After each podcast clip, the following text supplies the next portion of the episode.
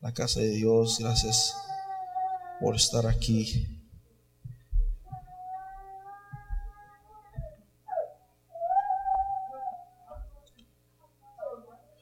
Ok, vamos a, en 1 Pedro capítulo 5, en el versículo, aleluya, 6.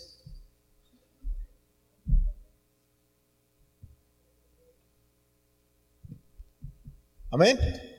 Dice, humillaos pues bajo la poderosa mano de Dios para que los exalte cuando fuere tiempo echando toda vuestra ansiedad sobre Él, porque Él tiene cuidado de vosotros. Sed sobrios y velad, porque vuestro adversario el diablo, como león rugiente, anda alrededor buscando a quien devorar, al cual resistir firmes en la fe, sabiendo que los mismos padecimientos se van cumpliendo en vuestros hermanos en todo el mundo. Mas el Dios de toda gracia, que nos llamó a su gloria eterna en Jesucristo, después que hayáis padecido un poco de tiempo, Él mismo os perfeccione, afirme, fortalezca y establezca, y a Él sea la gloria y el imperio por los siglos de los siglos. Amén, Señor.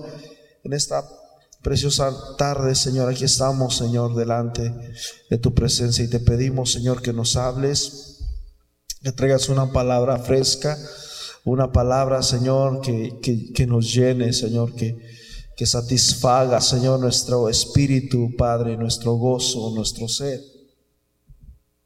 En el nombre poderoso de Jesús de Nazaret, Señor, te lo pedimos. Amén y amén. Tome su lugar.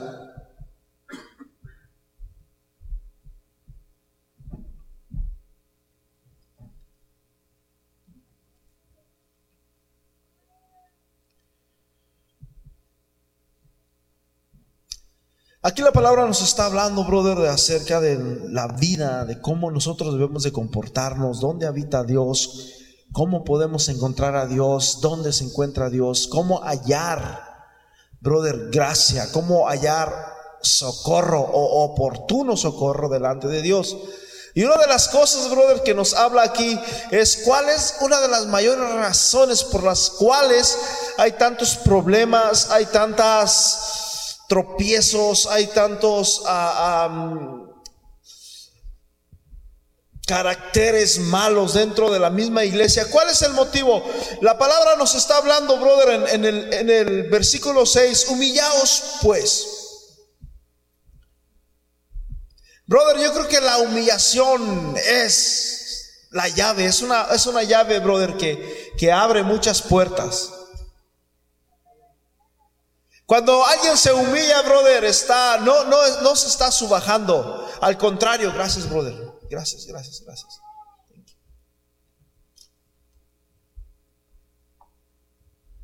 Cuando alguien se humilla, ay, hasta me escucho más fuerte, creo. ¿Qué le echo a la agüita, brother? Cuando alguien se humilla, no se está subajando. Cuando alguien, cuando tú te humillas, no te estás subajando, al contrario, estás siendo valiente.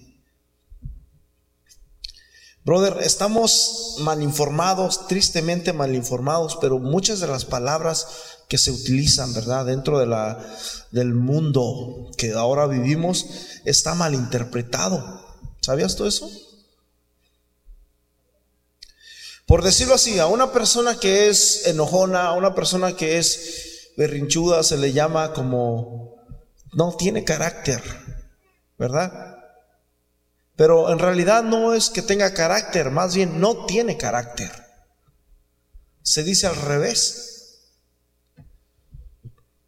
Pero aquí la palabra nos está hablando, brother, un, un, versículo clave que nos está hablando la palabra de Dios. ¿Cómo poder nosotros acercarnos brother, hacia, hacia Dios. ¿Cómo es que nosotros podemos, brother, hallar gracia delante de Dios? Y una de las cosas, brother, que, que podemos ver aquí, de hecho, brother, uno en el versículo anterior dice que Dios da gracia, Dios da gracia a los humildes.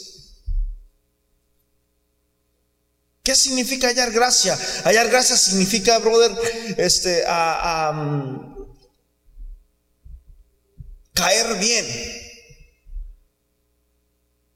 Es como por decirlo así, cuando tú te encuentras una persona y que está pidiendo por ahí dinero, que está necesitado, y, tú lo ves y, te cae bien, no te conozco, nunca te he mirado, pero no sé, este, vente, mira, no tienes dónde vivir, vente a mi casa.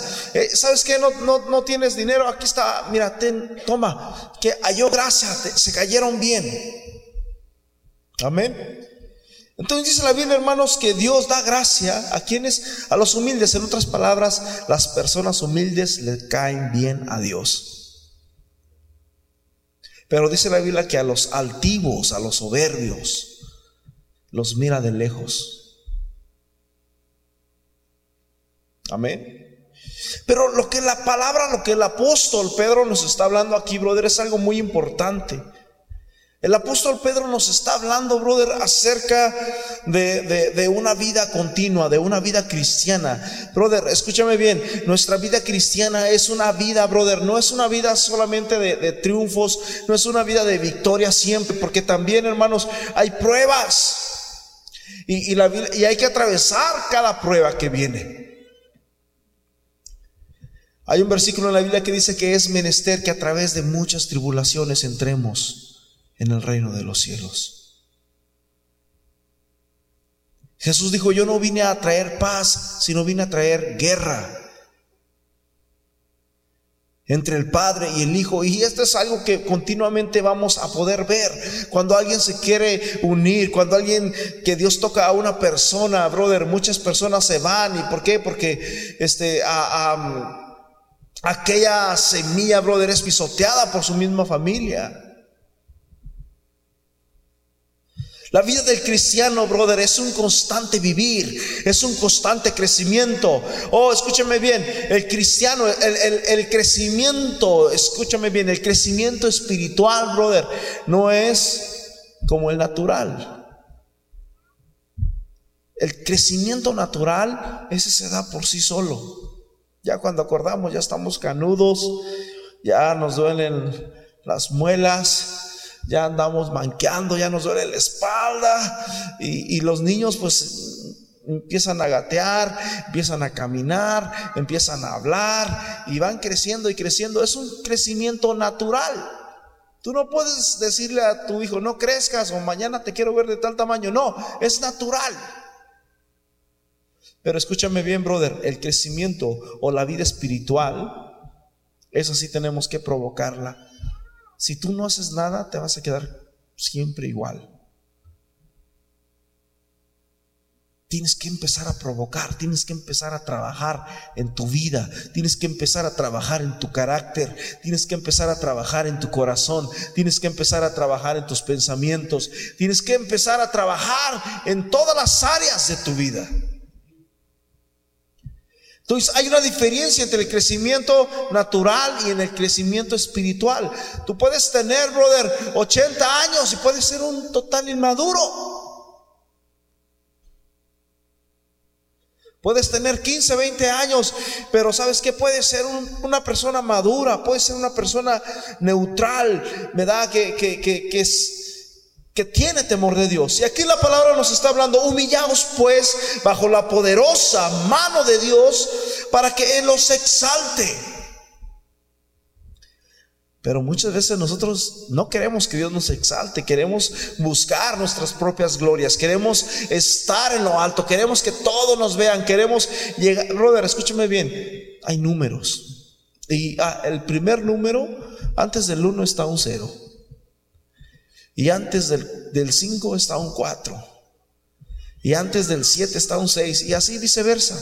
Hay números. Y a veces quisiéramos brincarnos. Pero la Biblia dice, hermanos, que Dios es el que nos lleva de gloria en gloria, de triunfo en triunfo en Cristo Jesús. La palabra de Dios nos está dando, brother, el versículo clave. Humillaos pues bajo la poderosa mano de Dios para que Él os exalte. El, el libro de Proverbios, el hombre sabio escribió de esta manera, que te alabe, ¿quién? El extraño. Que te alabe el extraño. No te alabes tú solo, que te alabe ¿quién? El extraño. Porque todos nos gusta alabar. Hacemos algo, brother, y queremos que se nos reconozca, queremos que, se nos admire, queremos que, que, se nos tome en cuenta. Pero la Biblia dice, hermanos, que nos humillemos. Jesús dijo que no sepa tu derecha lo que hace tu izquierda. Si tú te humillas, brother, delante de Dios, si tú, si tú oras a Dios allí en un secreto, dice, la, fíjate bien, oras en secreto, Dios te recompensa en público. Pero dice que aquellos fariseos que entraban y oraban en público y empezaban a decir, Señor, te doy gracias porque yo no soy fulano, yo no soy como sutano y como merengano, porque yo si hago esto y si hago lo otro, porque yo, este, y empieza yo, porque yo, y todo está concentrado en yo, eso se llama soberbia. La soberbia, brother, es pensar que no necesitamos de Dios pensar que nosotros somos autosuficientes para poder solucionar nuestros problemas, para poder ah, enfrentarnos aún con el mismo enemigo. No necesitamos a Dios. No necesitamos escuchar de Dios. No necesito ir a la iglesia. No necesito ir a la iglesia tan seguido. No necesito hacer esto. No necesito hacer lo otro. No necesito hacer aquello. Eso se llama soberbia. Humillaos pues delante, delante, brother. Fíjate bien, de Dios. Humillaos pues bajo la poderosa mano de Dios para que Él exalte cuando fuere tiempo. ¿Sabes de que después de escribir y escribir y escribir y escribir, el hombre sabio, ¿cuál era el propósito de tanto, de tanto escribir? ¿Cuál era el propósito de aquella mano con aquel lápiz escribiendo y escribiendo, aconsejando, a, previniendo? Era prevención, pero ¿a quién? ¿Por qué es que escribía tanto el hombre sabio, Salomón? ¿Sabes por quién? Por su hijo. Y le empezó a escribir y escribir y escribir y escribir y escribir. Y le empezaba a decir todo. ¿Sabes qué? Dijo, yo no sé, ¿cuántos quisieran que sus hijos cometieran los errores que cometieron ustedes? ¿Cuántos de ustedes les gustaría que sus hijos vivieran por las situaciones que ustedes vivieron? No estoy seguro que no. Y ese era el propósito que tenía el hombre sabio. Yo no voy a dejar eso. Y empezó a escribir y escribir, escribir, escribir, hasta que se dio cuenta que el tanto estudiar y el tanto escribir era fatiga para el alma y resumió toda su sabiduría en una sola palabra. Escúchame bien, resumió toda la sabiduría en una sola palabra.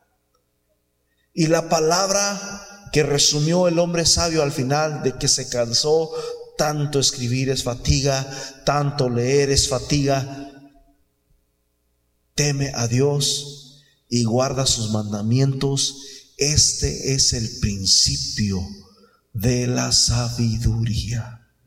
Así terminó. Así terminó. ¿Por qué, brother? Porque a veces decimos, no hagas esto. Le dices al niño, no toques y, y lo toca. No tires eso y lo tira. Y no muevas eso y lo mueve. Como si le dijéramos, muévelo, tíralo, pégale. Todo, brother, lo que, lo que decimos se hace. Cuando el hombre sabio se dio cuenta de esto, resumió toda su escritura, toda su fatiga, todo el trabajo que él había hecho con esta palabra. Teme a Dios y guarda sus mandamientos. Esto es el todo del hombre.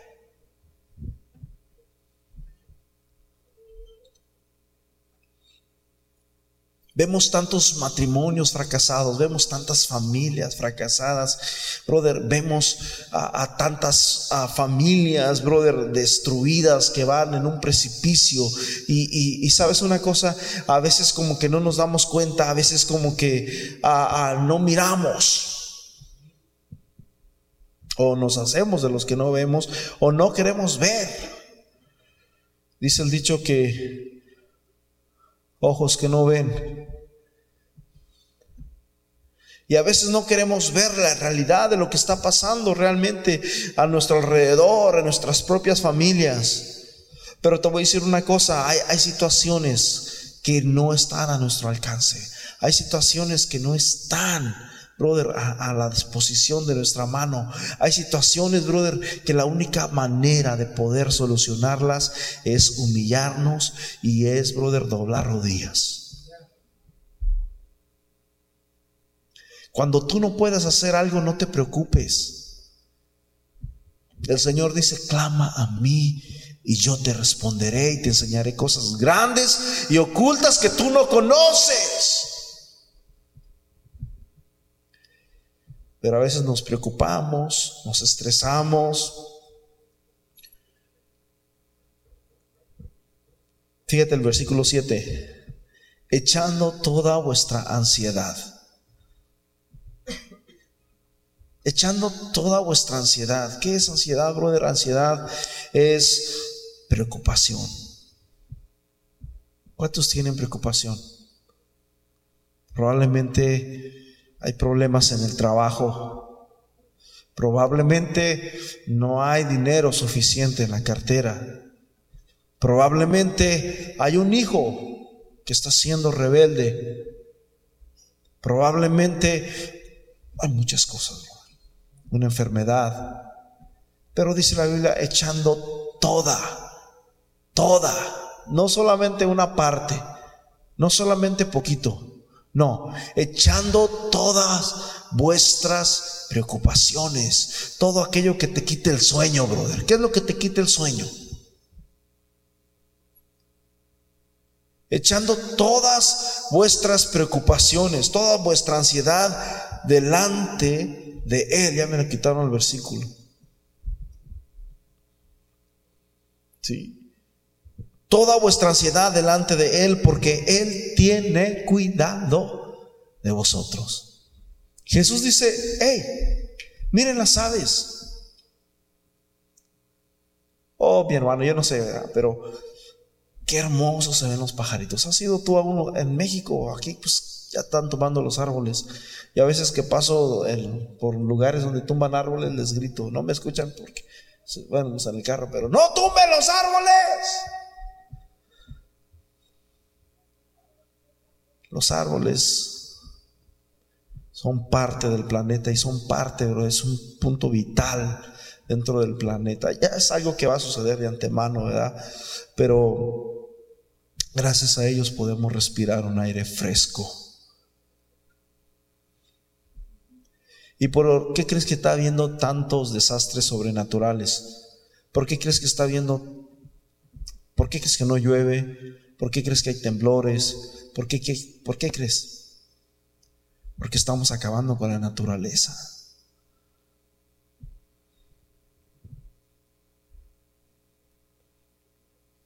Se me fue el punto. Ya, ya se, me, se me fue lo que les quería decir. Pero dice, echando toda vuestra ansiedad, todas vuestras preocupaciones sobre Él, porque Él tiene cuidado de vosotros. ¿Qué es? ¿Qué es lo que no te deja dormir? Es como cuando no puedes dormir porque estás ansioso, estás desesperado, eh, no sabes qué va a pasar, probablemente estás bailando o caminando, yo no sé, en la cuerda floja. En cualquier instante, en cualquier momento sientes que... Es más, a veces yo no sé si usted ha pasado, usted le ha pasado, a mí me ha pasado muchas veces. A veces hasta sentimos como que ya la calaca, la muerte, anda como cerquitas.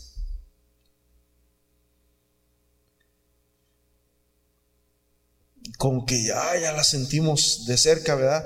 Y, pero dice la Biblia, echando toda, todas vuestras ansiedades delante de Él. Ya me recordé, brother, ya me recordé de los árboles. Ok, en México tú vas al... ¿A dónde? Al, al, al parque... ¿Qué se llama el parque donde van y la gente camina y todo eso? Me imagino que en Guatemala también hay. El, el jardín, el jardín.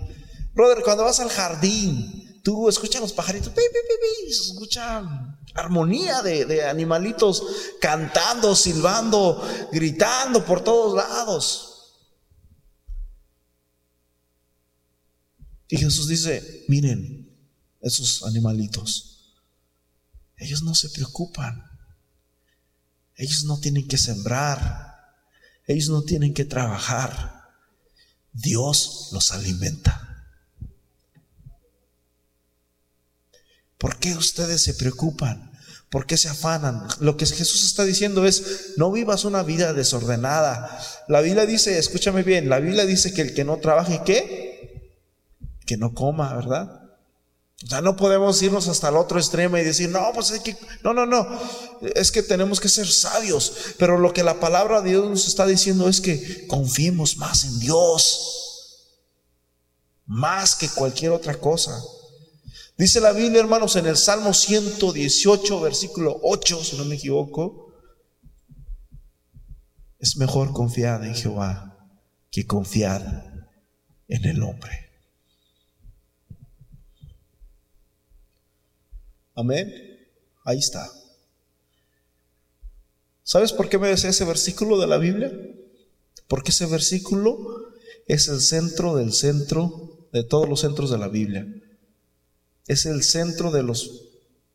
El Salmo 118 es el centro de los capítulos y el versículo 8 es el centro de los versículos. Es el mero centro.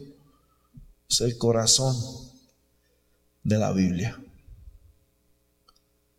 Y dice, es mejor confiar en el Señor que confiar en el hombre. Así que dice, echando toda vuestra ansiedad sobre Él, porque Él tiene cuidado de nosotros. ¿El cristiano tiene ansiedades? Amén. ¿El cristiano tiene preocupaciones? Amén. ¿Y, qué debo de hacer? Ah, primeramente humillarme delante de Dios. Una vez que me humillo, Señor, aquí está mi corazón, aquí está mi alma, Señor, tómame, úsame, quiero servirte, quiero honrarte, quiero bendecirte. Escúchame bien, brother. Hay mucha gente como tú, hay mucha gente como yo, que, que, solamente les gusta jugar a la iglesia y que lo dejan a la desidia, brother. Y sabes una, una cosa, brother, llegan a estar en un hospital donde ya no les dan esperanza Lo único que les queda es, si Dios me diera otra oportunidad. Pero sabes una cosa, a Dios no lo podemos comprar. Yo, muchas veces le dije a Dios, Señor, si tú me das esto, yo hago lo otro. Si tú me das aquello, yo hago, brother, a Dios no lo podemos manipular de esa manera. A Dios o le sirves o no le sirves y punto. y, pero lo que sí dice Dios es esto.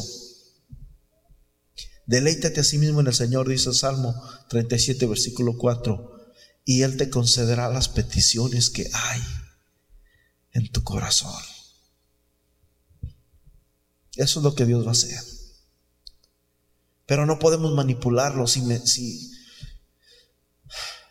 como cuando el niño, ¿verdad? Ve, tráeme mi celular que lo dejé en el carro. No, pues que no quiero ir o no voy. Ah, pues si no vas, entonces no te voy a dar esto.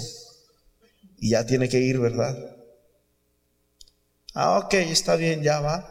Y viene ya. ¿Por qué? Porque hubo manipulación. A Dios no lo podemos manipular. Ah, Señor, si no me sanas. Ah, Señor, si no me contestas. Entonces no. Y ahí va Dios. No, no, no, brother. Dios no trabaja así. Amén. Hay que servirle de corazón. Y Dios se encarga de solucionar todas tus cosas a tu alrededor. Dice, deleítate a sí mismo en el Señor y Él te concederá las peticiones que hay en tu corazón.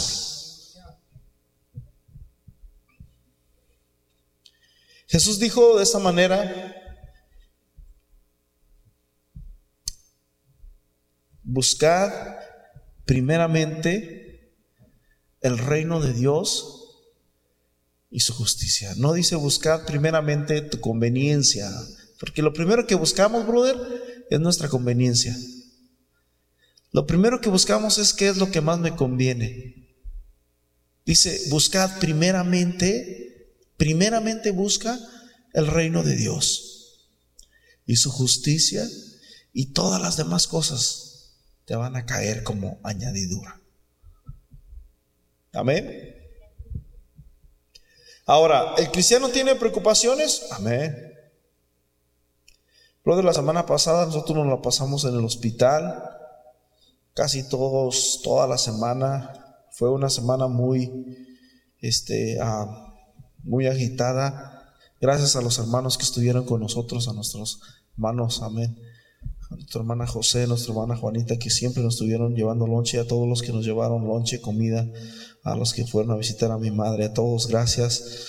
Y este, fue una semana muy ocupada, brother, y, y humanamente, brother, como hombres, como, como humanos, somos débiles todos.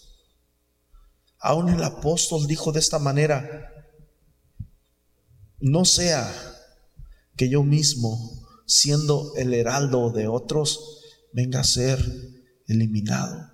Y en otra ocasión dijo de esta otra manera, el que crea que esté firme, mire que no caiga. En otras palabras, no es por jactancia y de decir, yo soy más grande que el otro, yo sé más que fulano, yo, yo, no, no, no, brother, es mejor que seas humilde. Deja que Dios te exalte, deja que Dios sea el que te levante y el que diga, wow, tú sí eres grande, wow, a ti sí te voy a usar, wow, me, me gusta cómo eres tú, porque acordémonos de que Dios da gracia. ¿A quienes? A los humildes. Dar gracia es caerle bien. Yo casi toda mi vida, ¿verdad? Toda mi vida, cuando me encuentro principalmente a, una señora anciana, a veces que me encuentro por ahí una anciana en la tienda por ahí, que la miro que anda batallando para caminar, aunque ahora ya estoy casi con mi mamá, ¿verdad? Sí, pero yo casi siempre eso haya gracia delante de mí. Siempre saco un billete y se lo pongo en sus manos. Tenga, Dios me la bendiga. Eso significa hallar gracia. Entonces, hallar gracia, brother, significa no vivir de acuerdo a, tu, a lo que tú sabes, no vivir de acuerdo a tu, a tu ego, a tu yo, a tus fuerzas, sino vivir, brother, de acuerdo a lo que Dios quiere que Él haga. Escúchame bien, ya va a terminar el año. Cuando terminan los años son frustrantes en todo el sentido de la palabra porque nos damos cuenta como que por una parte, escúchame bien, aunque para Dios no existen los años, ¿sabías? Para Dios no existen los días ni los límites. Dios no tiene límites de días ni de años. La Biblia dice que Dios es el mismo de ayer, de hoy, por los siglos de los siglos. Dios no envejece, Dios no tiene límites, pero sabes una cosa, para nosotros sí existen años, porque ya nos van contando los años que estamos viviendo aquí en la tierra, nos los tienen bien contaditos ahí en el cielo, Y es más, dice la Biblia, que no caerá un cabello de nuestra cabeza sin que Dios no se dé cuenta. Me recuerdo de un predicador, Heriberto Mosillo, cuando estaba hablando este, el hermano Heriberto Hermosillo, brother, no, no sé si algunos los conocen, pero él, él está prácticamente pelón, ya no tiene cabello. Ustedes conocieron a Carlos Salinas de Gortari, algo similar, ¿verdad? Y dice que cuando el brother estaba diciendo esto, dice, no hombre, cuando llegue al cielo, brother, el Señor me va, a, dar una bolsita de esas elásticas, de esas de, de zipper. Va a decir, aquí están todos tus cabellos, brother. Escúchame bien. Dios tiene contados nuestros cabellos. Si se cae uno, dice que Él dice, ah, ya se le cayó uno. ¿Hasta dónde puede llegar la mano de Dios? Es más, desde que estabas en el vientre de tu madre, te vi, te vi, te vi. Es más, a Jeremías le dice, ¿sabes qué? todavía ni siquiera estabas en el vientre de tu madre y yo ya te conocía. Ya, yo ya, para mí tú ya eras un profeta y todavía ni nacías, todavía ni te formaba. Ese es el Dios al que nosotros le servimos, amén. Sed sobrios, dice, y velad, porque vuestro adversario el diablo anda como león rugiente alrededor buscando a quien devorar. Brother, escúchame bien, el cristiano tiene que ser humilde, no tiene que ser jactancioso, no tiene que aplastar a la gente así como, Ay. Dice la Biblia que considerándote tú mismo, si alguien cae, brother, levántalo. Levántalo. Amén. Y, el cristiano también tiene preocupaciones y el cristiano tiene también un adversario. ¿Sabían que tenemos un adversario, brother? Ese también está en el paquete. Y no viene precisamente en letras chiquitas. Escúchame bien, cuando tú agarras un contrato de un carro, de cualquier tipo de contrato, en la letrita chiquita siempre te van a hablar bien bonito. Siempre te van a decir, wow, no, mira que si lo agarras, que vas a dar solamente así los pagos y ta, ta, ta, ta. Bien bonito. Pero abajo hay letras chiquitas que dice que si fallas un mes, te van a subir el crédito a tanto y que ta, ta, ta, y ya empiezan ahí las letras chiquitas, las que no leemos. Bueno, pues aquí la Biblia no nos está hablando en letras chiquitas. Nos está hablando, brother, de una manera sobria, de una manera prudente, para que nosotros seamos contraprudentes y podamos entender que, que, somos personas normales, que somos mortales en este mundo y que tenemos las mismas batallas que puede tener cualquier otra persona. La diferencia es que nosotros ya no corramos tras una cerveza, ya no corremos tras los placeres, nosotros corremos bajo la mano poderosa de Dios y Él es el que nos exalta, Él es el que nos levanta y Él es el que nos restaura nuestra vida. Amén. Entonces, no solamente tenemos estas cosas preciosas, sino que también, brother, dice la Biblia, que tenemos un adversario. Y cuando la Biblia dice adversario significa un enemigo. Es como, por decirlo así, cuando andan dos equipos jugando fútbol. Siempre tiene que haber uno de diferente equipo que otro. Tiene que haber adversarios, ya sea por equipos, ya sea por países o simplemente, como dice el, el, dicho, una cascarita, lo que sea, pero siempre hay adversarios. Están los que yo cuido esta portería y yo no, que nadie meta gol acá. Y están los que yo, cuidamos aquella y que nadie meta gol allá. Y nosotros queremos meter gol para allá y aquellos para acá. Y regularmente, ¿verdad? Traen diferentes camisas. Entonces nosotros tenemos que cuidarnos del adversario, de la persona que, está en contra, porque esa persona está, está esperando que, que nos descuidemos para meter gol, para ganar. La Biblia dice, hermanos, que nosotros tenemos un adversario, una persona con la que estamos luchando. Pero es un espíritu engañador. En, Juan capítulo 10, dice la, Jesús dijo de que el adversario, Satanás, no ha venido sino para no herir, brother. No viene a herirte. Una persona herida es una persona que puede cesarle. No, él no te tira nomás a, a, a, a ver si te da. No, Satanás te tira a dar. Dice que vuestro adversario el diablo, Satanás, brother, si no me equivoco, está en Juan, Juan en Juan 10, 10, no, no recuerdo la cita bien. Pero dice que el diablo no vino sino para matar, no herir, matar, robar. ¿Qué significa robar? Significa, brother, a mí en una ocasión me robaron. No fue mucho, gracias a Dios. Yo tenía un iPad chiquito, más bien un iPod. Y era pequeñito de esos con bastantes gigabytes, tenía mucha música cristiana. Le puse hasta un versículo de la Biblia atrás porque lo mandé a hacer y todo de Apple. Y ah, me fui y comí en un restaurante, brother. Cuando salí, no miré el cable que salía del, estéreo y dije, ¡ay! Cuando no miré el cable, lo primero que pensé es, me lo robaron. Porque ese cable siempre está ahí. Se llevaron el S con todo y cable. Entonces, ¿qué significa robar? Robar, brother, significa quitar algo, apoderarse de algo que, que, no, que no me pertenece. ¿Sabes una cosa de que cuando tú compras un, un teléfono, tú bien contento porque compraste un teléfono, pero tuviste que, que gastar, supongamos que este es un teléfono, tuviste que gastar 500, 600 dólares para adquirir este teléfono. Y por una parte tú estás contento, pero por otra parte sientes como dolor, sientes como, ay, pues ni modo, ya, ya metí el pie, ya no te queda otra que estar contento. Pero lo dejas por ahí en alguna área y alguien lo mira y dice, mmm, es que estos hermanos. ¿Y saben qué? En la iglesia, bro, en las iglesias han entrado mucha gente a robar, ¿eh?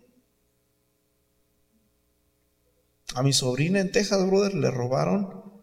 ¿Cuánto le robaron? como, 7 mil dólares, se los robaron. Porque a veces entra gente y son rateros profesionales y no nos damos cuenta nosotros. Y como estamos en la iglesia, los niños traen teléfonos, traen tablas, traen todo y ahí las dejan. Y no, aquellos llegan, pero ellos no vienen porque quieren recibir algo, sino ellos vienen a ver qué, qué está bueno aquí. Y esto acaba de pasar hace dos semanas, tres semanas, siete mil dólares le robaron. Su cartera con todos sus documentos, su teléfono, un iPhone de los nuevos. Ok, entonces tú estás bien contento porque tienes tu iPhone. Wow, tu teléfono, el que sea, el que tú quieras, el de tus sueños. Pero después lo dejas por ahí. Me lo llevo. Bueno, pues ahí nos vemos. Me despido, me voy, yo no sé. ¿Cómo crees que me voy a sentir? Doblemente contento. Porque tengo un teléfono que vale 600, 800 dólares y no me costó ni un centavo. Escúchame bien, brother.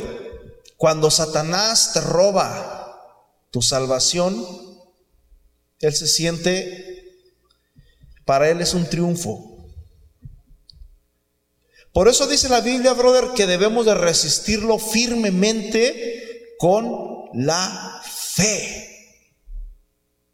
La Biblia dice, hermanos, cuando está hablando en el libro de Gálatas, cuando habla acerca de ah, el escudo del cristiano y cuando habla acerca, hermanos, del, se me fue, el yelmo, el, escudo. Cómo se llama este? La, la, la armadura. Pero cuando habla del escudo, dice la Biblia que el escudo es la fe. Y el escudo sirve, brother, para apagar los dardos. Cuando los soldados se vestían, se cubrían todo, se ponían su, su, su armamento y traían, brother, aquí un escudo, era una cosa grande de lámina. Cuando venían con ellos la mano, agarraban las flechas y las tiraban, ya sea con como lo quisieran hacer, pero cuando venían, brother, los dardos, cuando venían los, ¿qué somos dados? Son las flechas adversarias, ponías el escudo. Y ahí caían, ¡pum! caían todos los, los dardos. El escudo es la fe. Y eso es lo que está diciendo aquí. Versículo 8 dice, sed sobrios y velad porque vuestro adversario, el diablo, anda como león rugiente alrededor buscando a quien devorar. Escúchame bien.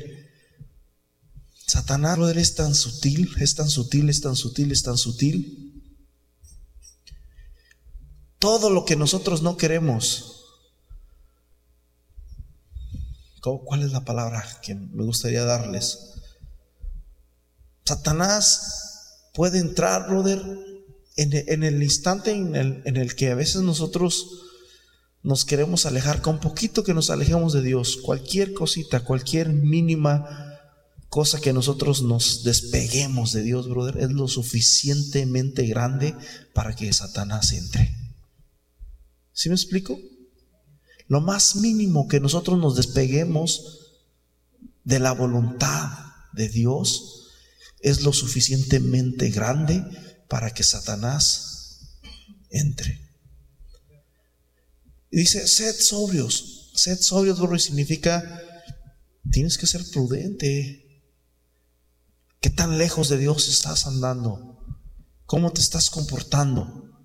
Sed prudentes y velad, porque vuestro adversario, el diablo, como león rugiente, anda alrededor buscando a quien devorar. Yo no sé, brother, un león, un león. ¿Cuántos han escuchado, para empezar, cuántos han, han escuchado rugir a un león. Escúchame bien, brother. Ese animal, simplemente con el rugido, no dormimos. Con el solo rugido de ese animal. Ruge es un animal feroz. Es un animal, brother, que, que cuando te agarra, te hace masa no va a tener misericordia de ti. Imagínate que anda un león acá afuera y anda buscando, él tiene hambre, un león hambriento y tiene hambre. Y, él sabe que estamos aquí. ¿Sabes qué va a querer hacer?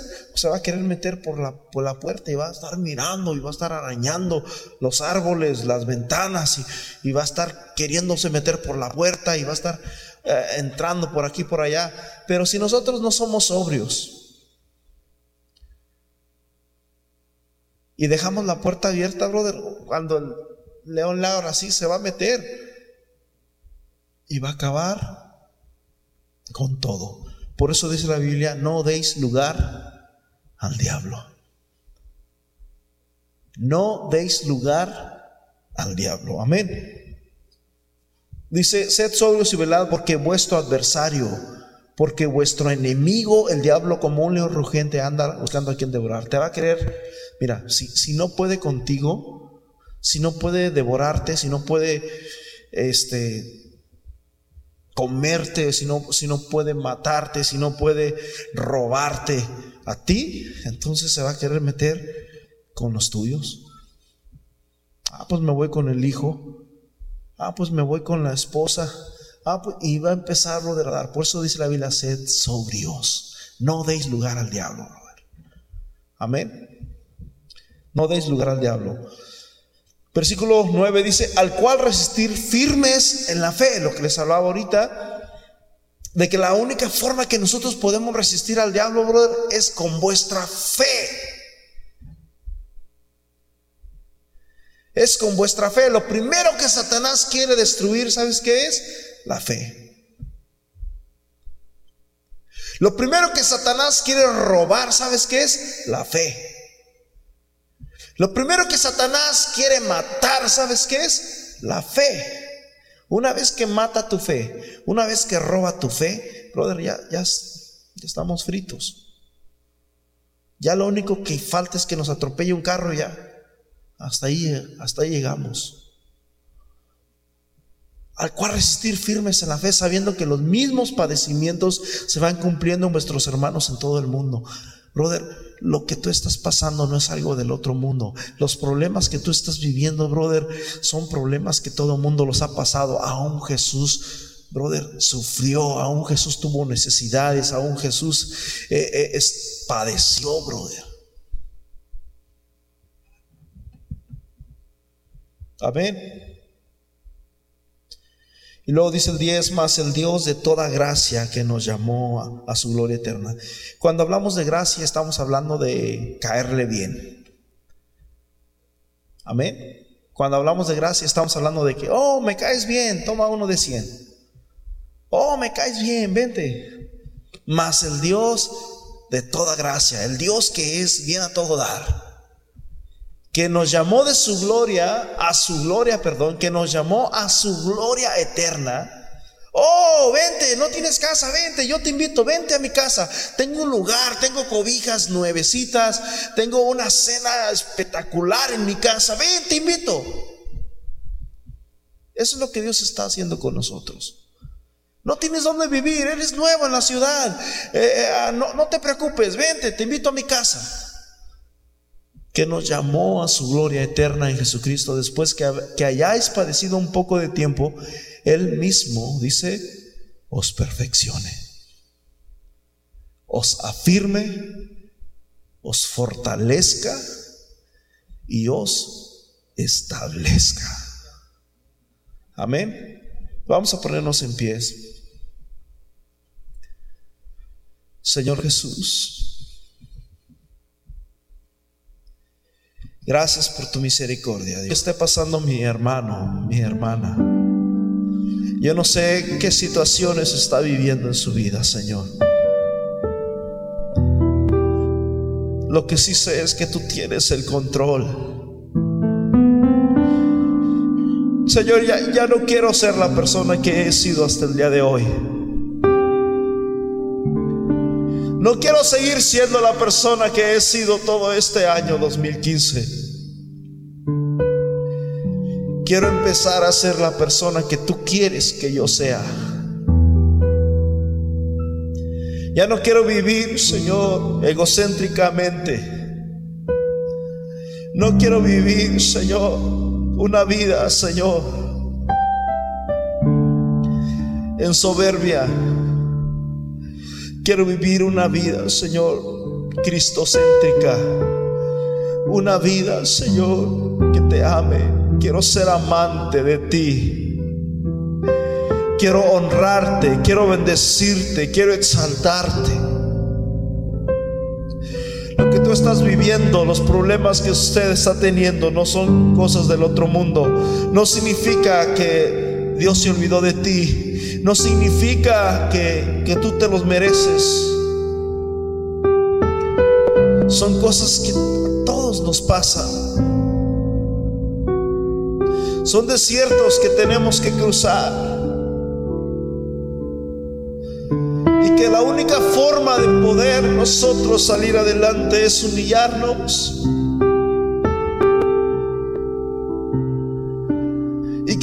forma que nosotros podemos avanzar hacia adelante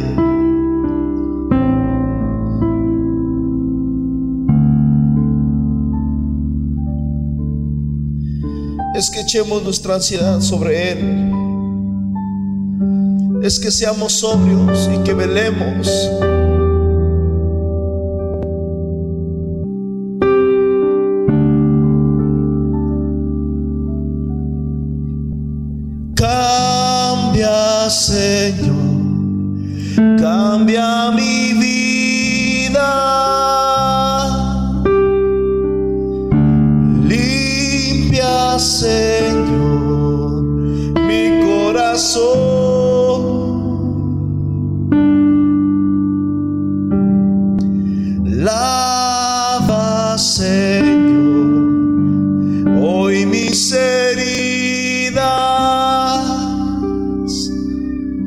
Espíritu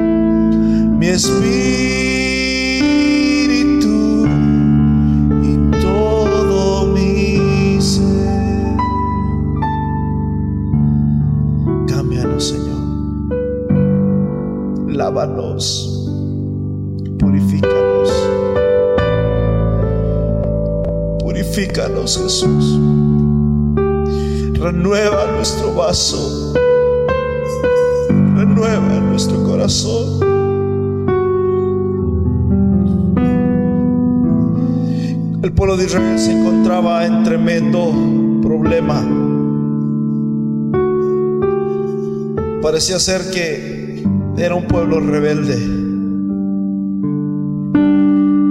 Y el profeta Jeremías no entendía el por qué hablarle a un pueblo rebelde. Y Dios le dice, ve a tal lugar. Y cuando llegó a ese lugar se encontró a un alfarero que estaba haciendo una vasija. Y la agarraba en sus manos y la comenzó a formar. Y le daba la forma que él quiso hasta que quedó perfecta. Pero en un momento aquella vasija cayó de las manos del alfarero haciéndose pedazos. Y este hombre comenzó a agarrar cada uno de los pedazos y comenzó el proceso nuevamente a trabajar con ellos. No los tiró, comenzó a trabajar con ellos. Y el Señor le dice al profeta, miraste lo que hizo el alfarero. Yo no puedo hacer lo mismo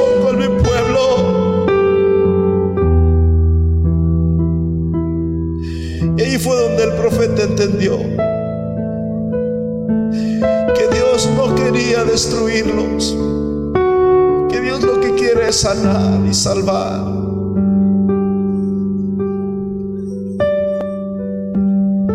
Cambia, Señor, cambia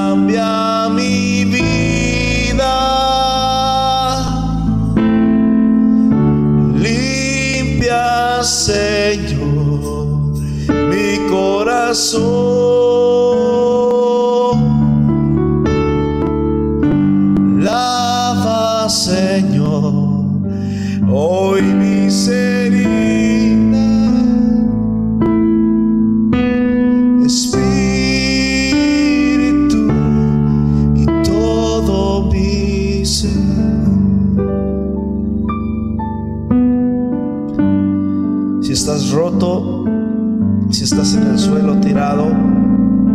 No te va a dejar ahí, brother.